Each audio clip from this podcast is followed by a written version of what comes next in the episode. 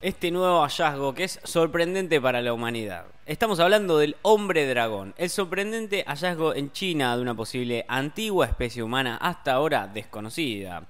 Hablamos sobre este hombre que, bueno, eh, se encontró gracias a unos investigadores chinos que descubrieron un cráneo antiguo que podría pertenecer a una especie humana completamente nueva. El equipo afirmó que nuestro pariente evolutivo más cercano entre las especies conocidas de humanos antiguos, como los neandertales y el Homo erectus, apodado hombre dragón, el espécimen representa a un grupo humano que, que vivió en el este de Asia hace al menos 600, 146.000 eh, años. Fue encontrado en eh, Harbin, en el noroeste de China, en 1933, pero no llamó la atención de los científicos hasta ahora. Un análisis del cráneo se publicó este viernes en la revista The Innovation y probablemente se, conoció lo que era este, este hombre. El Homo longi, uno de los eh, principales expertos en evolución humana del Reino Unido, el profesor Chris Stringer del Museo de Historia Natural de Londres, fue parte del equipo de investigación. En términos de fósiles, en el último millón de años, este es uno de los más importantes descubiertos hasta ahora, así por lo menos lo decía Stringer. Lo que tenemos acá es una rama separada de la humanidad que no está en camino de convertirse en Homo sapiens, nuestra especie, claramente, sino que representa un linaje distinto que evolucionó en la región durante varios cientos de miles de años y finalmente se extinguió añadiendo así, ¿no? Los investigadores dicen que el descubrimiento tiene el potencial de reescribir la historia de la evolución humana. Su análisis sugiere que está más estrechamente relacionado con el Homo sapiens que con los neandertales. Los científicos también asignan que el espécimen es una nueva especie, como por ejemplo Homo longi, de la palabra china long que significa dragón. Encontramos nuestro linaje hermano perdido, dijo Chiyung Ni, profesor de la Academia de Ciencias de China y de la Universidad Geo de Hebei en Xixiachuan. Dije, oh, por favor, Dios mío, no podía creer que estuviera tan bien conservado. Podés ver todos los detalles. Es un hallazgo realmente asombroso, aseguró también a distintos medios que le estaban haciendo la entrevista. Es un cráneo fuerte y robusto y es eh, enorme en comparación con los cráneos promedios que pertenecen a otras especies humanas, incluida la nuestra. Su cerebro sí era comparable en tamaño a los de nuestra especie, claramente. El hombre dragón tenía cuencas eh, de los ojos muy grandes, casi cuadradas, ¿eh? unos ojos grandísimos, ahí se puede ver la imagen, cejas gruesas, una boca ancha y dientes de gran tamaño. Bueno, lo que decía el profesor Quang Ji de la Universidad Geo de Hebei es que es uno de los fósiles de cráneos humanos más tempranos, más completos jamás descubiertos. Tiene una combinación de características primitivas y más modernas que se distingue de todas las demás especies de humanos, así por lo menos lo, indicaba el, el investigador.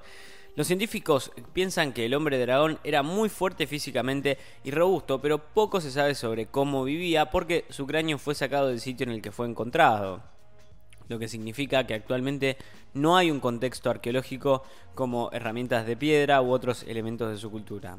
El cráneo fue descubierto en 1933 por un albañil que trabajaba en la construcción de un puente sobre el río Songhua que atraviesa Harbin en la provincia de Heilongjiang.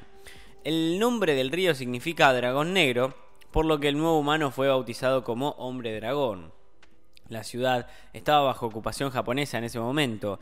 Ante la sospecha de su valor cultural, el trabajador chino se lo llevó de contrabando a su casa para mantenerlo fuera del alcance de los ocupantes. Lo escondió alrededor de 80 años. El hombre le contó a su familia sobre el cráneo antes de morir, por lo que finalmente llegó a manos de los científicos. Claramente este es un hallazgo difícil de clasificar porque el hombre dragón se une a una serie de restos humanos tempranos descubiertos en China que resultaron difíciles de clasificar. Estos incluyen restos de Dali Xinchuan, Langdong y la mandíbula de Xiaje de la meseta tibetana.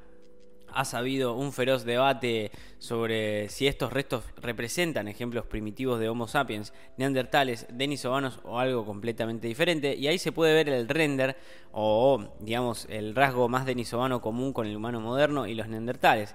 ¿Era acaso el hombre dragón un denisovano? Mm, esa es la pregunta que todos nos estamos haciendo.